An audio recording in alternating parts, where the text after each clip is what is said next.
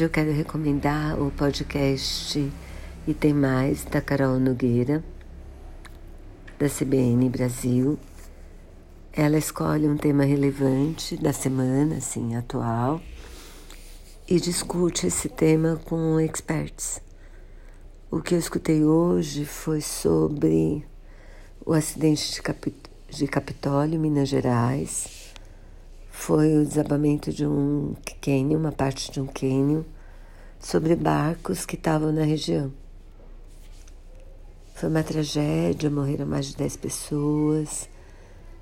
E ela entrevistou dois experts sobre como prever esses riscos, como proteger as pessoas de correr esses riscos.